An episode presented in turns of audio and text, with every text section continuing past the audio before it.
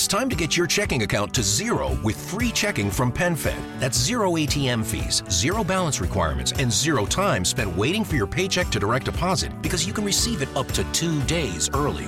Open your account with just $25 and see how big zero can be. Apply online today at penfed.org slash free checking. Early direct deposit eligibility may vary between pay periods and timing of payer's funding. To receive any advertised product, you must become a member of PenFed, insured by NCUA.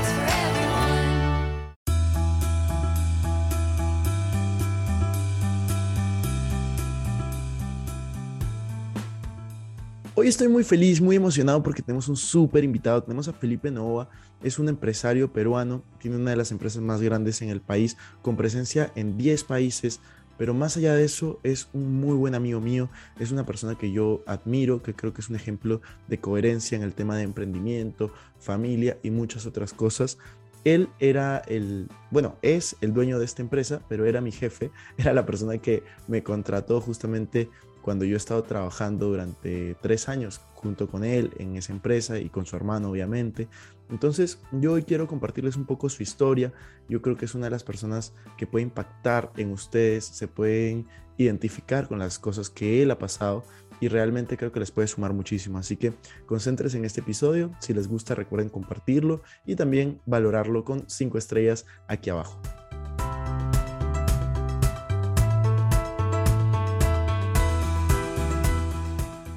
Hola amigos, ¿cómo están? Bienvenidos a un nuevo episodio de Invertir Joven. Mi nombre es Cristian Arens y les doy la bienvenida. Este podcast tiene como objetivo principal darte las mejores herramientas y los mejores tips para que aprendas a manejar tu dinero. Aquí creemos en la importancia de la educación financiera como medio para alcanzar tus metas y tus sueños. Recuerda que en este programa siempre hablamos de inversiones, finanzas personales y de emprendimiento. La frase de este podcast es el dinero es un excelente esclavo, pero un pésimo amo. Aquí van a aprender a hacer que el dinero trabaje para ti, para que tú puedas tener más tiempo y energía en hacer las cosas que realmente te gustan y te apasionan. Hola Felipe, ¿cómo estás? Estamos muy felices, muy emocionados de tenerte en un episodio de Invertir Joven. ¿Qué tal todo? Cristian, ¿cómo estás? Eh, encantado, gracias por la invitación. Un placer. ¿Dónde, ¿Dónde estás en este momento? ¿En qué parte del mundo? En Utah ahorita, en breve me voy a Perú, Chile, Colombia, de ahí México y vuelvo a Utah. Buenísimo. Bueno, para las personas que, que no lo saben, nosotros ya nos conocemos hace algunos años, de ¿verdad? Yo, yo considero que eres un muy buen amigo mío, eh, una persona que me ha ayudado muchísimo, que ahora seguramente lo contaremos un poco dentro del, dentro del episodio, una persona de la cual yo he aprendido, pero siento que muchas personas en este momento, y, y yo soy una de ellas, está, está agradecido, estoy, estoy agradecido contigo, y hay muchas personas que pueden estar agradecidas contigo también, ver tu historia de éxito en el lugar en el cual tú estás en este momento, pero a mí me gustaría llevar este episodio un poco por el lado de cómo empezaste, la historia que tienes de, de emprendimiento, porque las personas a veces eh, tienden a ver los resultados, pero no el proceso. Entonces me gustaría conocer un poco más de eso. Sí, pues de hecho nos conocemos ya hace unos años, tenemos una buena amistad. De hecho, no me considero tu amigo, me considero un gran amigo. Y de verdad, viendo cómo va, vamos evolucionando y todo, de verdad que es un placer para mí esta reunión, y la cual agradezco. Y de hecho, para mí el tema de las historias son más que importantes, son inspiradoras son parte esencial del proceso evolutivo de cada uno. Así que cuando quieras. Mira, yo, yo a ti te conocí, creo, hace cuánto. Yo estaba en la universidad todavía, justo acababa de regresar de, de- No, fue antes de irme a España. O sea, ya vamos como seis años que nos conocemos. En, me acuerdo que fui al, al evento que tenían en Lima. Y cómo han cambiado las cosas en seis años. De verdad es, es sorprendente. Quiero que, que me cuentes un poco cómo empezaste a emprender. No, no con la empresa que tienes ahora, no con Teoma, sino quiero que me cuentes un poco ¿Cómo, cómo eras tú en un poco en los inicios? ¿Cómo eras tú en el colegio? ¿Qué pasó Ah, ya. eh, en la época universitaria? ¿En qué momento empiezas como a emprender? Para que las personas se identifiquen un poco con cómo eras, ¿no? Va a estar fuerte esa parte, ¿ah? bueno, de hecho, soy hijo de padres emprendedores, para comenzar. Y bueno, ¿cómo era en el colegio? De hecho, yo uso mucho eso cuando hablo, Cristian, y es porque, no sé, a veces eh, mucha gente tiene temor en decir que yo no fui mejor y todo. Yo estuve en cinco colegios. De hecho, me invitaron a retirarme de varios. Y no es por un tema de que estaba mal, ni que yo era una persona eh, que no sabía o que era mala. Yo simplemente eh, me di cuenta después, obviamente, de que tan, todos esos temas de rebeldía que yo tuve los cuales me hicieron pasar por más de cinco colegios, era por un tema del divorcio de mis padres, que de alguna manera ellos no supieron manejarlo de la mejor forma. Nunca me dijeron, Cristian, de que se iban a divorciar. Es como que yo de la nada eh, lo- estábamos juntos de ahí separados y, y después los vi con diferentes parejas y era como que me afectó un poco. Y bueno, repetí, eh, repetí dos años. Uno, el primer año que yo repetí fue involuntario, fue para que entre un colegio. Sí no tuvo nada que ver conmigo. Y el segundo año que repetí, ese sí fue por mis temas de rebeldía. Y eso fue en tercero y primaria. Entonces mucha gente decía que yo era el, como que la oveja negra, la oveja escarriada. Y, y- y nada que ver, ¿no? Simplemente yo creo que fue un proceso, un proceso que yo fui descubriendo en el camino, curando, perdonando y después ya, ya evolucioné, ¿no? Pero sí, al comienzo mi época de colegio fue bastante complicada porque la gente dudaba mucho de mi futuro por, por haber repetido de año, por no ser el mejor en las notas eh, seguramente, pero yo siempre he creído que el primero de la clase o el paporreteo no funciona. Eh, de hecho, a mí me llamaba mucho la atención porque yo siempre he sido muy, muy inquieto y no me podía quedar quieto. Aparte, yo era zurdo. Y en esa época, Cristian, tú estabas en un colegio donde no habían carpetas para zurdos y eran carpetas para derechos y me decían, Felipe, siéntate bien. Y decía, pero por Dios, ¿cómo me voy a sentar bien si la carpeta es para derecho? Y esos eran uno de los problemas pues, que, que, que iba sufriendo, ¿no? Pero yo creo que todo fue perfecto porque todo esto marcó un hito en, en mi vida y me hizo la persona que soy ahora, ¿no? Y cuéntanos un poco qué pasó después de, esa- de esa parte del colegio. Eh, ¿Fuiste a la universidad? ¿Decidiste no ir? ¿Y en qué momento de tu vida comienzas a, a- a emprender? A ver, eh, eh, ellos- mis padres querían que yo sea abogado, imagínate, yo abogado. Entonces, eh, olvídate, yo a- les di la contra totalmente, como que al comienzo estaba un poco desorientado. Lo primero que se me ocurrió, y de hecho me encanta y lo practico siempre, ¿no? Pero lo primero dije publicidad y marketing.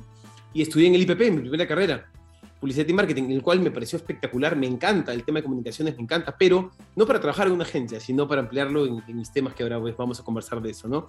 Luego de eso y luego que empecé a emprender, yo empecé a emprender a los 20 años, este, ya me meto a la Universidad del Pacífico a estudiar una, la carrera de Centro de Desarrollo Gerencial para ir eh, estudiando mientras iba trabajando.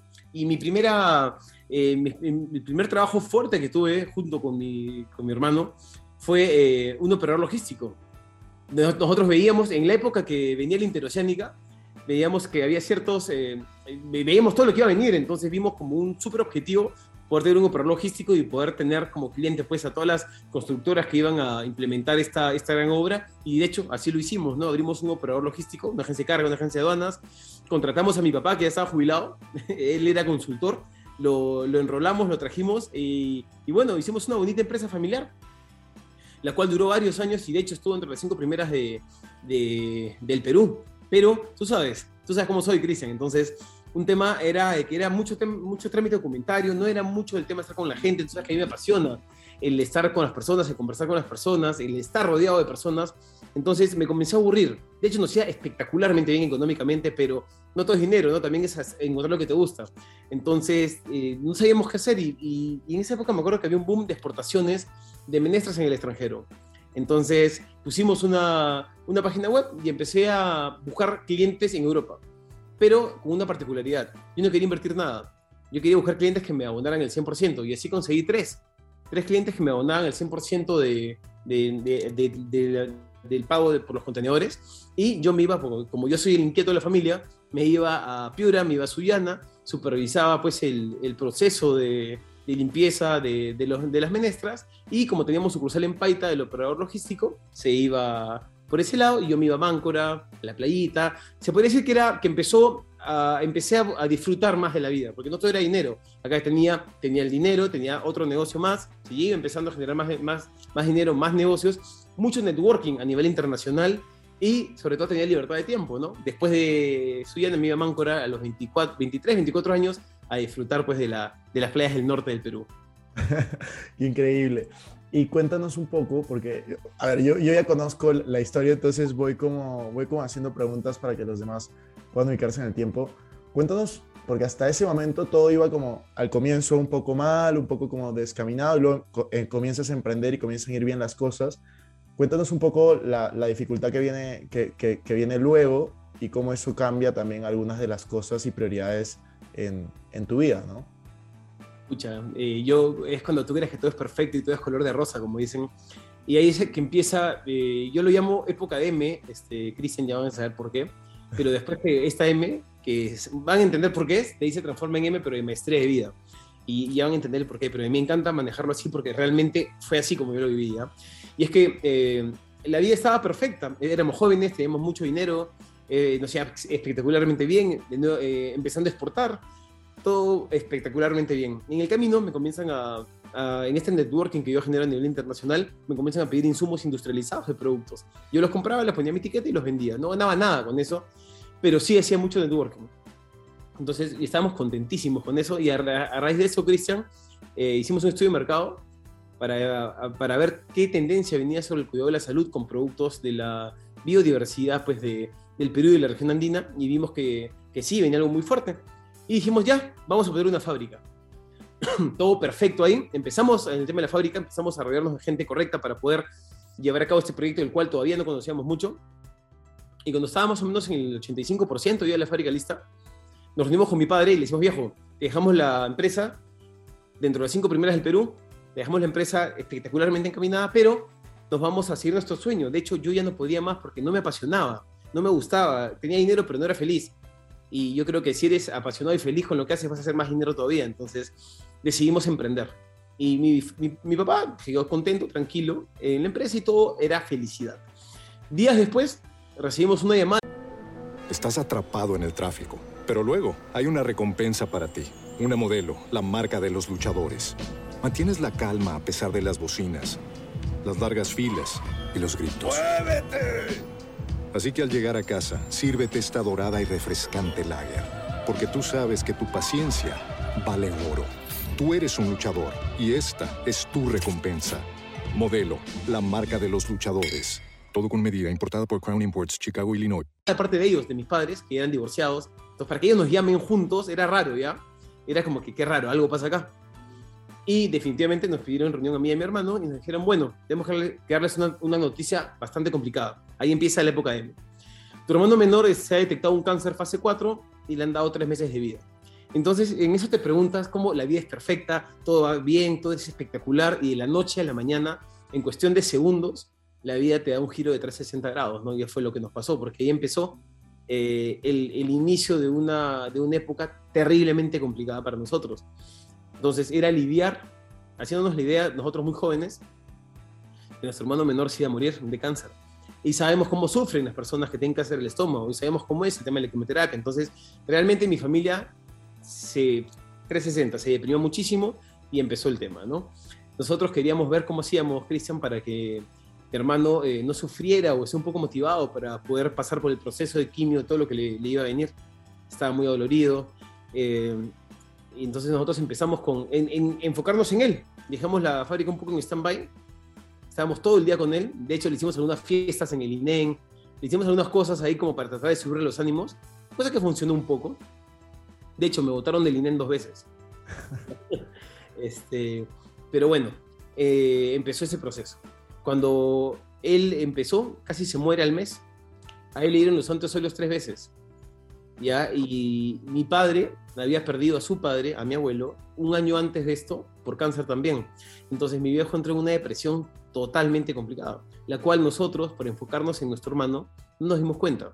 Entonces cuando nos dimos cuenta y fuimos a ver a mi padre, su depresión era tal que se había generado una complicación en la compañía, la cual eh, cuando nos dimos cuenta ya era muy tarde y, y nos enfrentábamos no solamente con la muerte eh, pronta de mi hermano menor, sino con una quiebra en la cual yo y mi hermano éramos los dueños absolutos. Entonces, se abre un camino en la vida en el cual teníamos que lidiar con eso, versus temas legales, versus quiebra, versus la falta de, dinero, y versus lo que pasa cuando tú estás quebrado. Cuando tú estás quebrado, los amigos desaparecen o quedan muy, muy pocos. La familia, que tú crees que tienes una familia gigantesca, así, tercera ola, multigeneracional, te das cuenta que es mentira, que es contada con los dedos, y eso, y comienzan lo- lo- lo- los momentos muy complicados, ¿no? Eh, algo que teníamos en mente siempre nosotros era que íbamos a hacer lo humanamente posible para que esto, para que mi hermano no, no se vaya, obviamente humanamente posible, ¿no? Investigando mucho sobre alternativas naturales, eh, subiéndole los ánimos, porque ese es un tema muy importante. Tú sabes que, que la depresión te tira las defensas al suelo.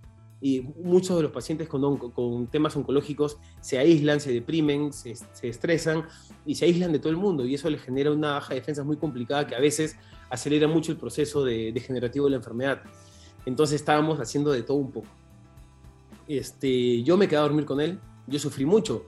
Tú sabes, Cristian, que yo en esa época justo era la época cuando estaban de, poniendo la ley de que no podía fumar en lugares públicos.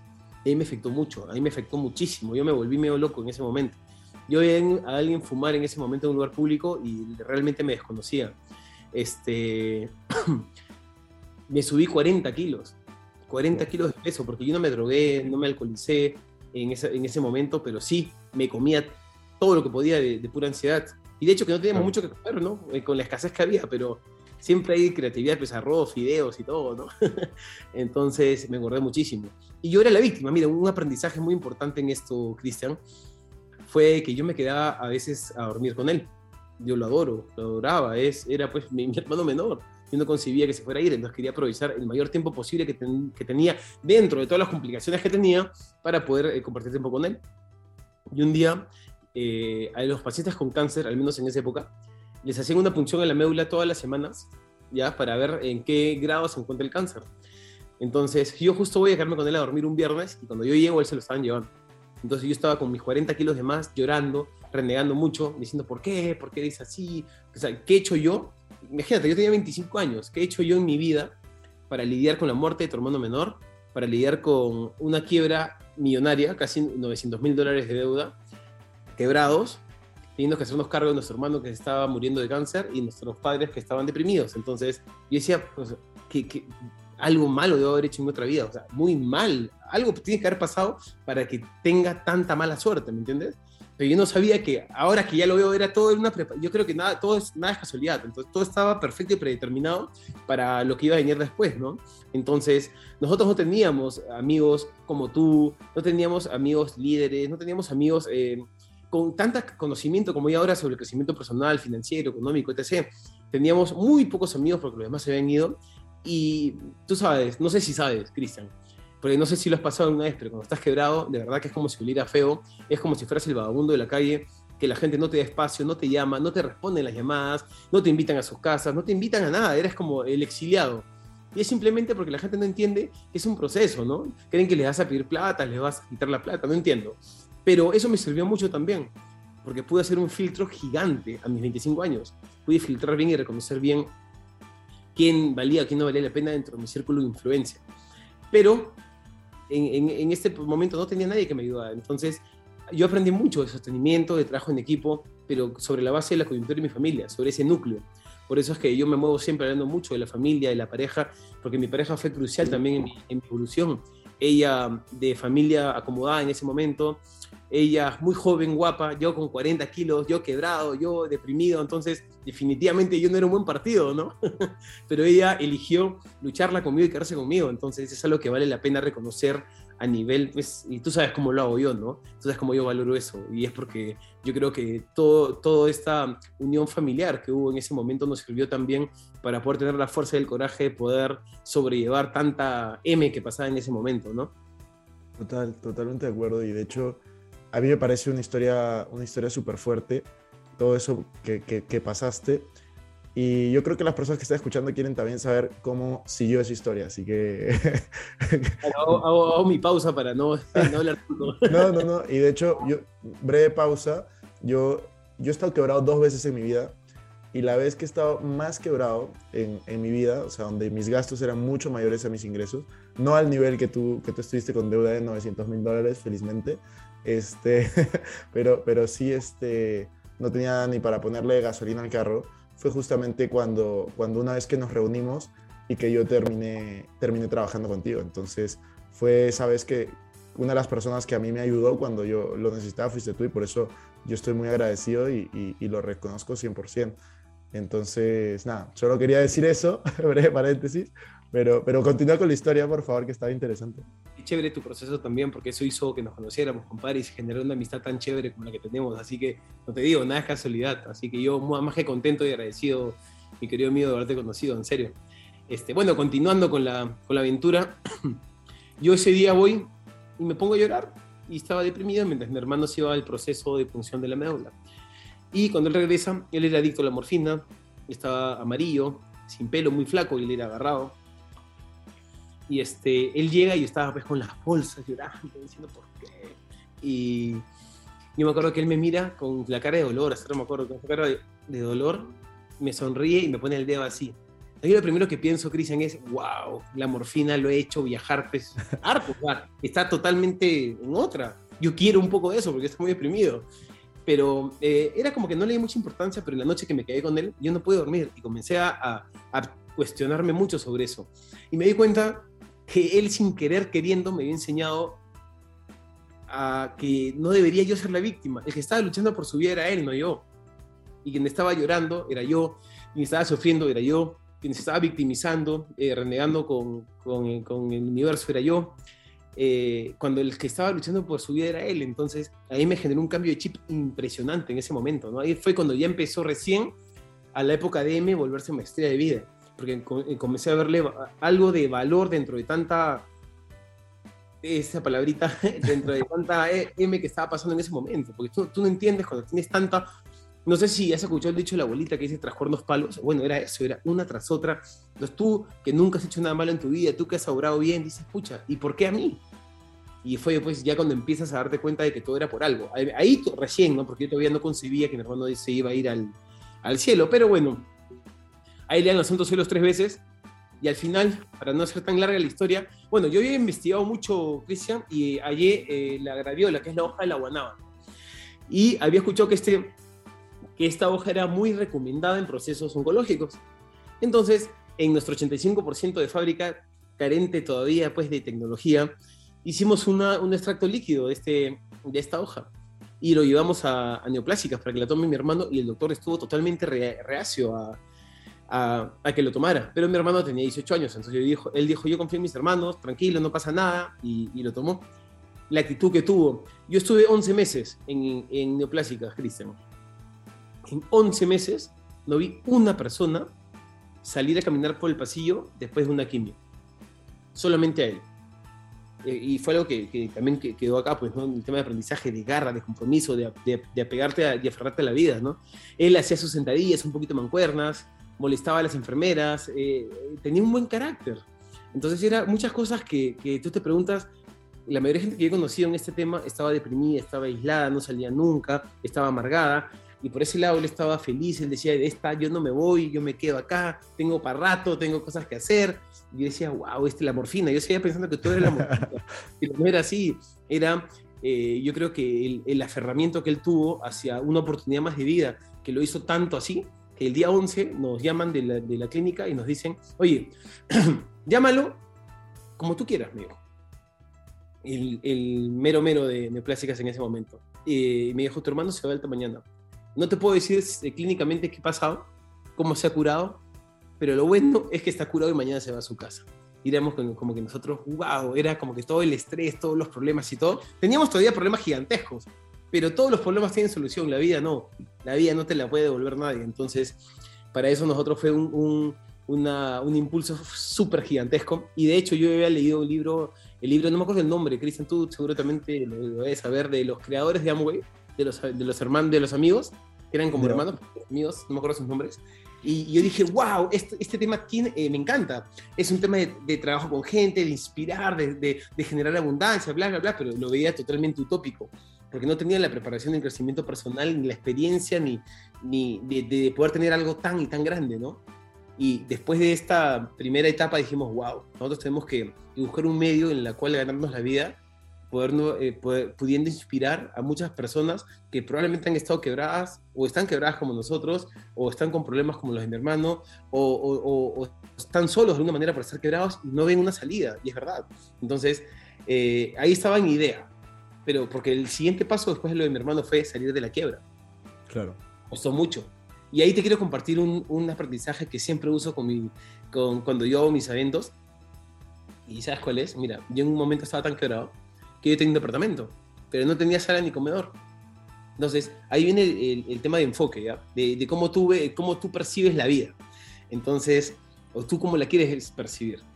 Yo eh, estaba comiendo con mi esposa tallarines con huevo frito. A la luz de la vela. No teníamos luz, teníamos velas. Y no teníamos mesa, estamos en el piso. Entonces yo le decía a mi esposa, le decía, gordita, esto es para mí una cena romántica. Este es un proceso y de esta salimos, pero por mi madre que salimos. Ella me compró la idea con todo. Era una cena romántica. ¿No crees que me pasa? Llega mi suegro.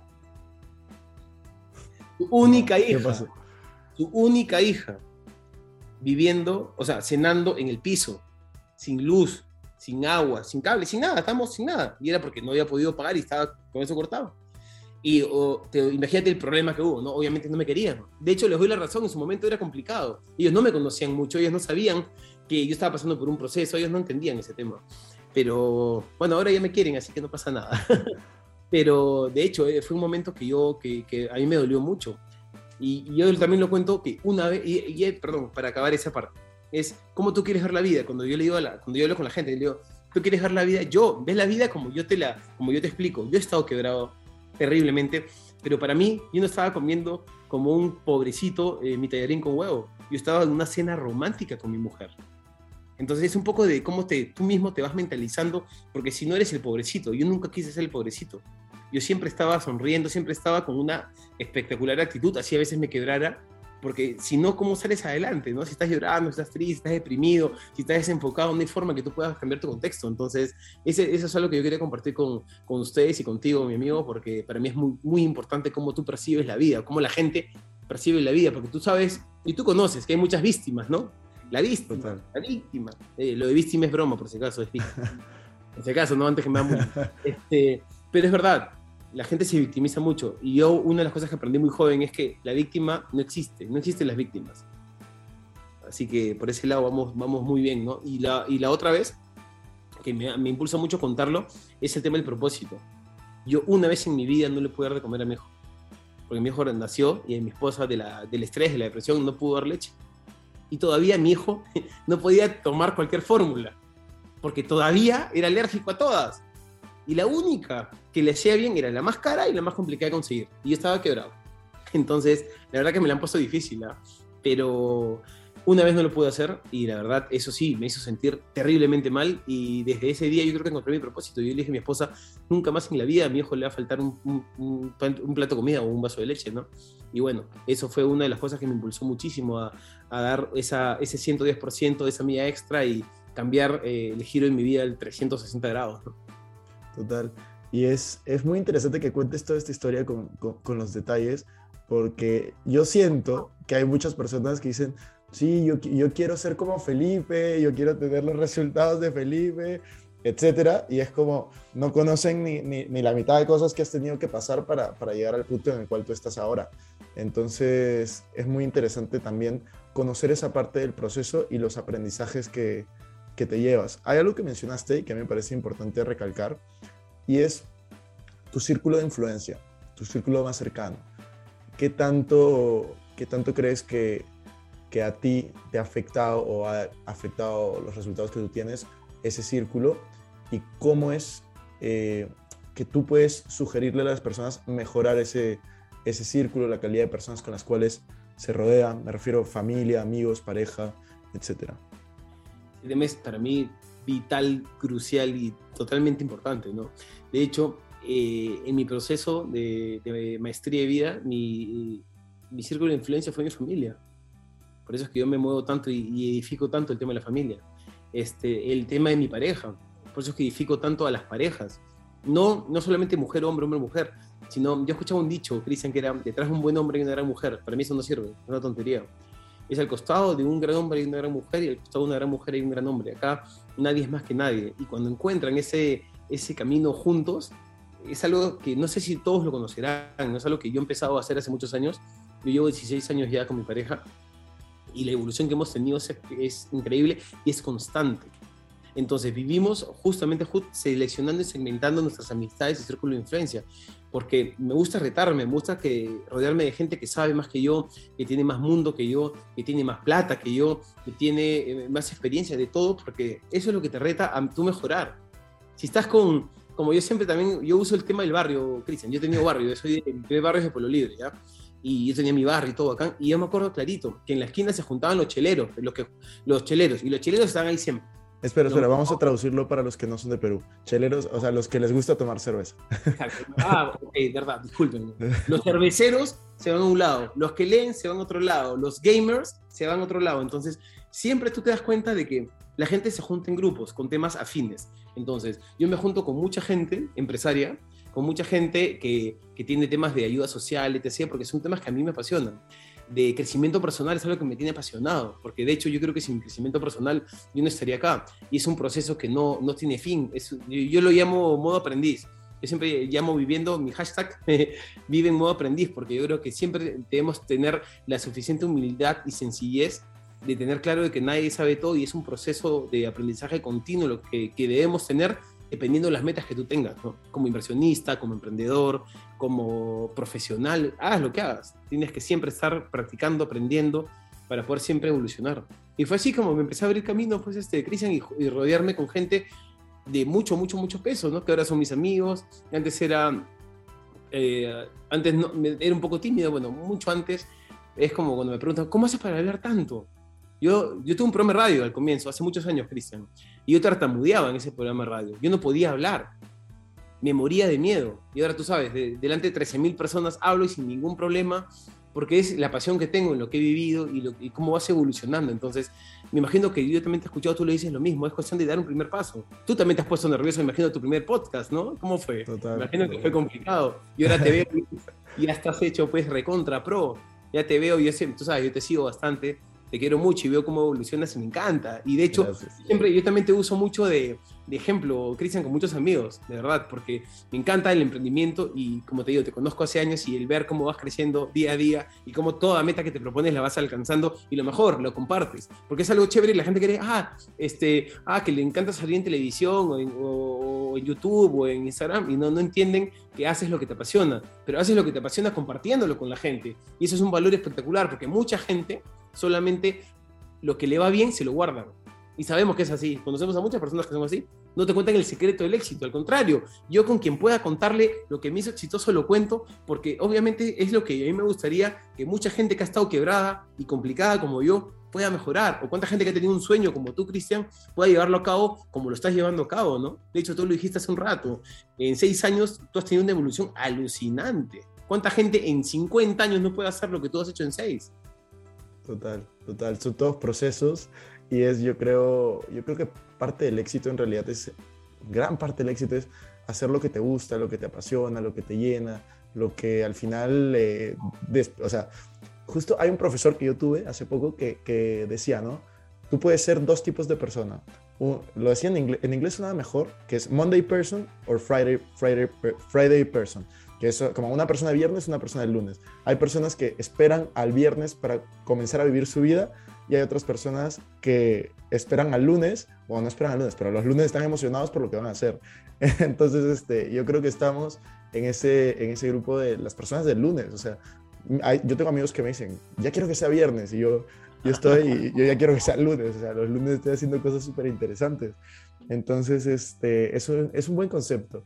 Yo, yo, quería, yo quería llevarlo, llevar el, el podcast hacia, hacia un lado y es el tema del fracaso, porque hay muchas personas que se sienten fracasadas o que sienten que porque ocurrió un fracaso, pues no pueden seguir adelante o hay problemas. Entonces, hay, la mayoría de personas que me escuchan tienen entre 20 y 40 años.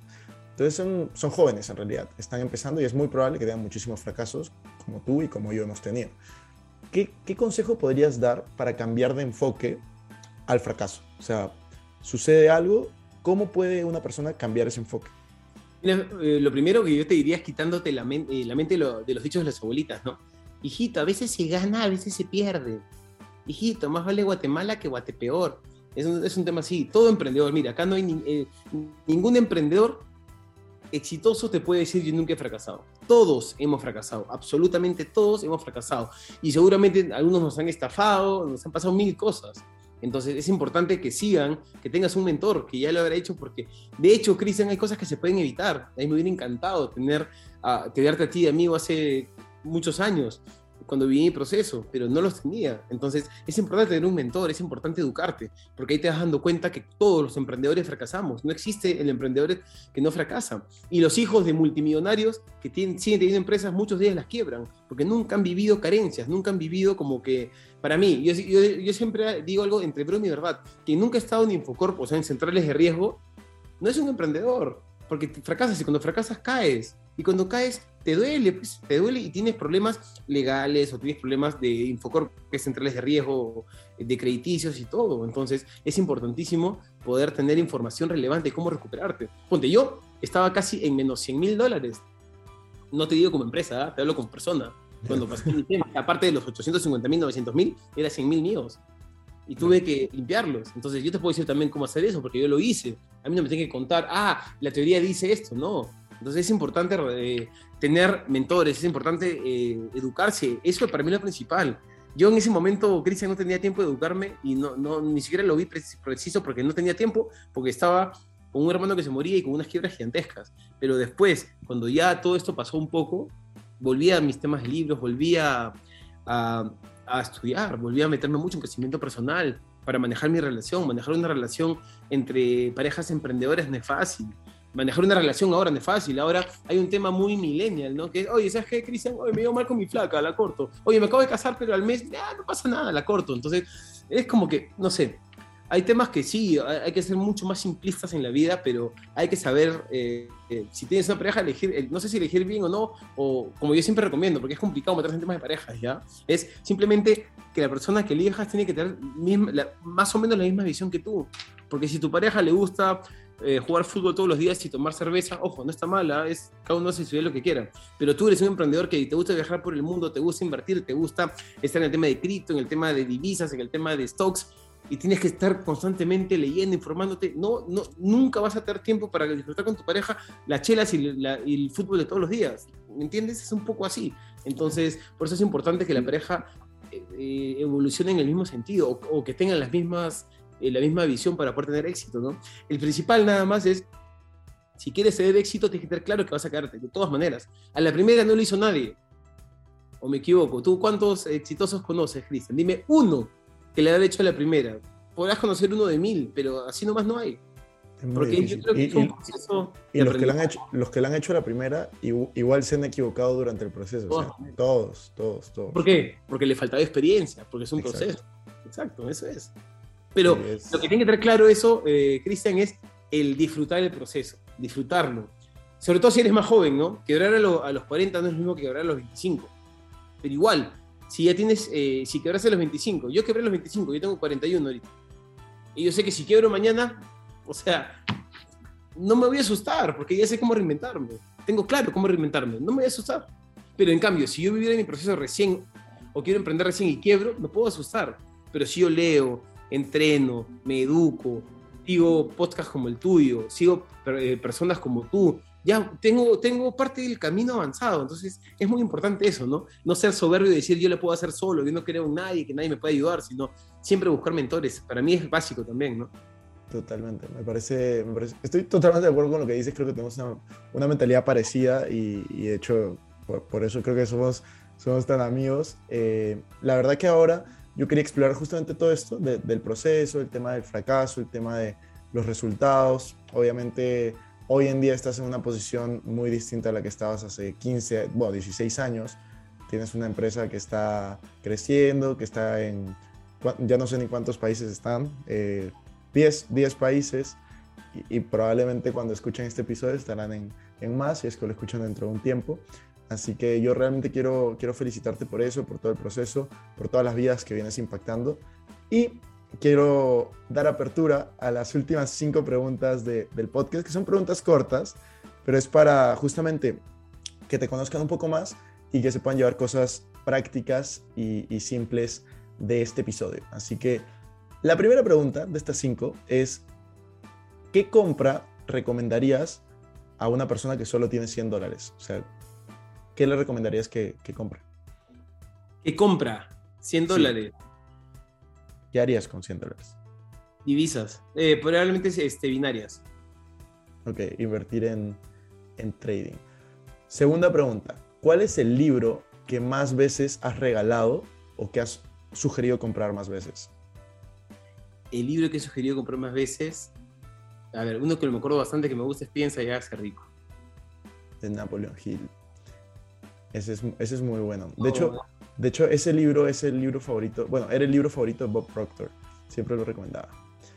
Yo me acuerdo, él estuvo, estuvo con nosotros el, el año pasado, o anteaño pasado, un evento con nosotros, ¿te acuerdas? El anteaño, el año Ah, pasado. ¿verdad?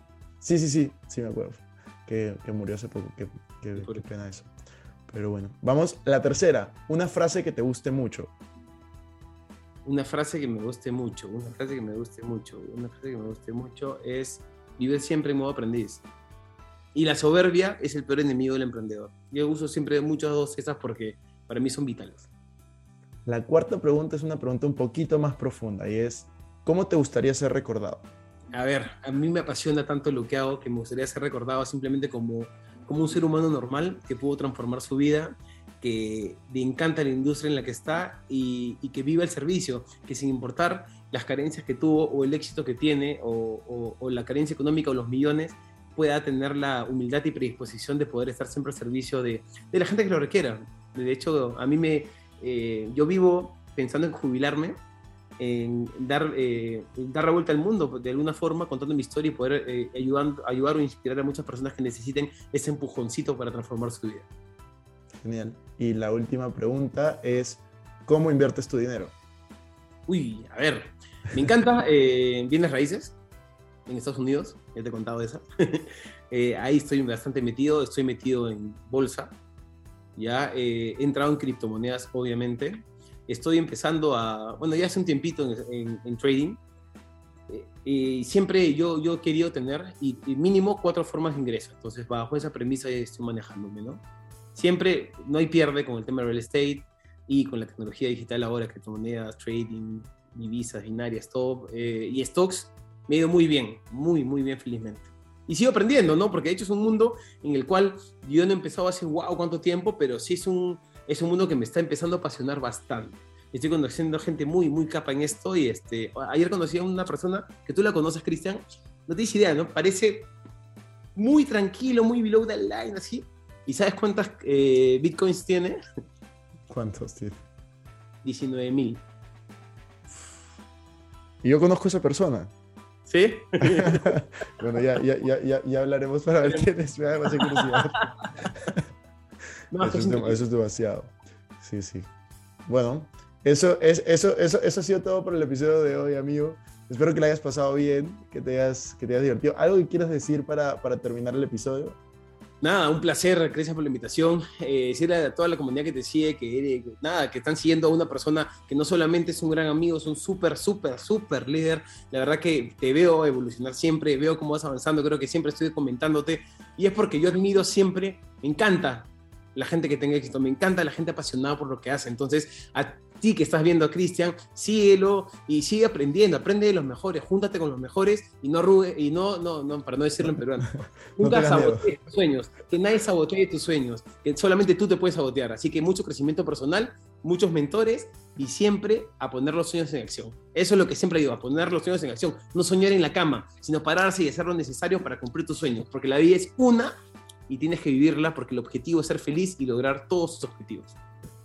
Genial, amigo. Muchas gracias por las palabras, muchas gracias por tu tiempo y seguro nos vemos en una siguiente oportunidad. De todas maneras, un abrazote, que estés bien, saludos.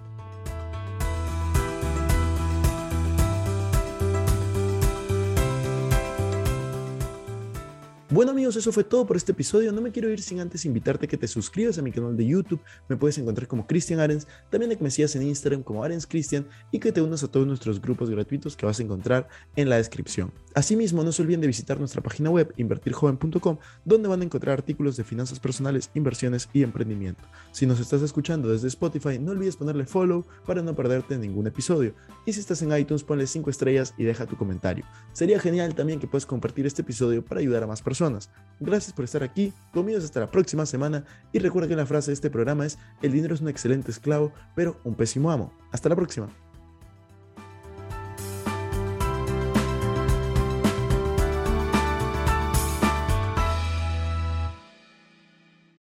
Este es un podcast producido por Explora.